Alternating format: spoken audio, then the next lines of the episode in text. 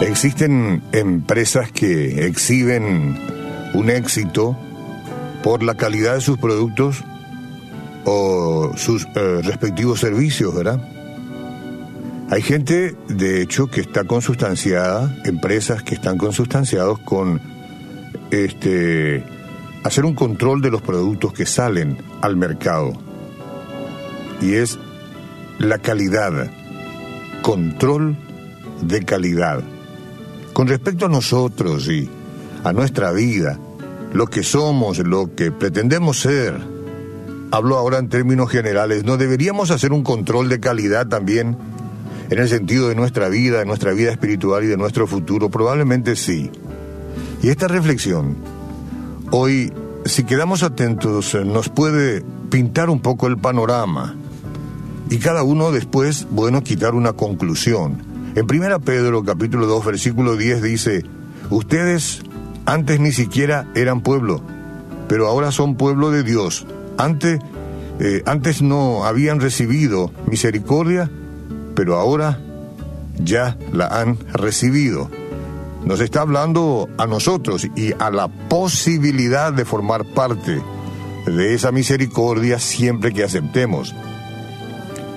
La palabra de Dios nos dice que en medio de la gran masa de hombres se encuentra un pueblo especial, un pueblo que Dios escogió de entre la raza común antes de que las estrellas comenzaran a brillar, un pueblo que el corazón de Dios quería desde antes de la fundación del mundo, un pueblo que fue redimido con la sangre preciosa de Jesús más allá y por encima del resto de toda la humanidad.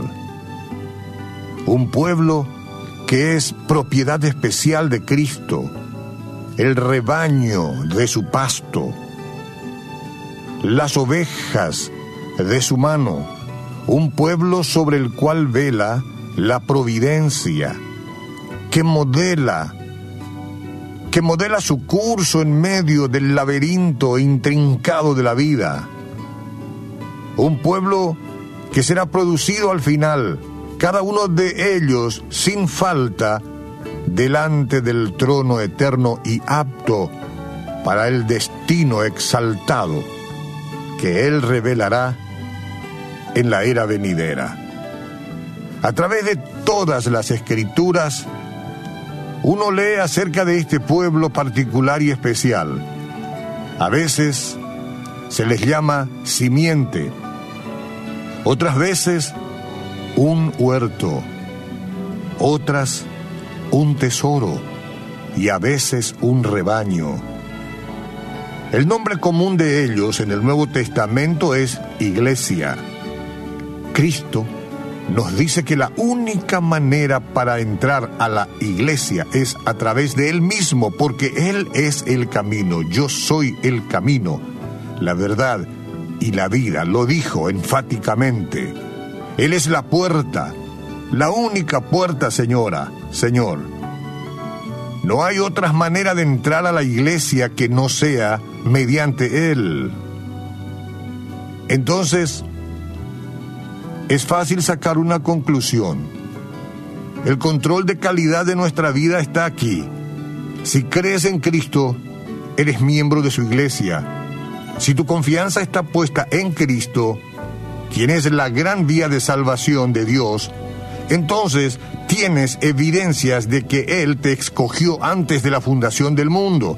Y esa fe tuya te da derecho a todos los privilegios que Cristo ha prometido en su palabra a los creyentes. Padre, así es como creo. El que quiera recibir a Cristo conmigo en esta mañana simplemente dice, Señor Jesucristo, este es el momento de poner toda mi confianza en ti. Recíbeme, perdona mis pecados, lávame de toda mi incredulidad, de mi autosuficiencia, de mi autodependencia. Y este es el día en que yo entrego mi vida en tus manos. Te pido perdón, que me limpies, que hagas de mí una nueva persona. Seguiré tus pasos desde ahora y para siempre. Yo quiero ser tu iglesia. Amén.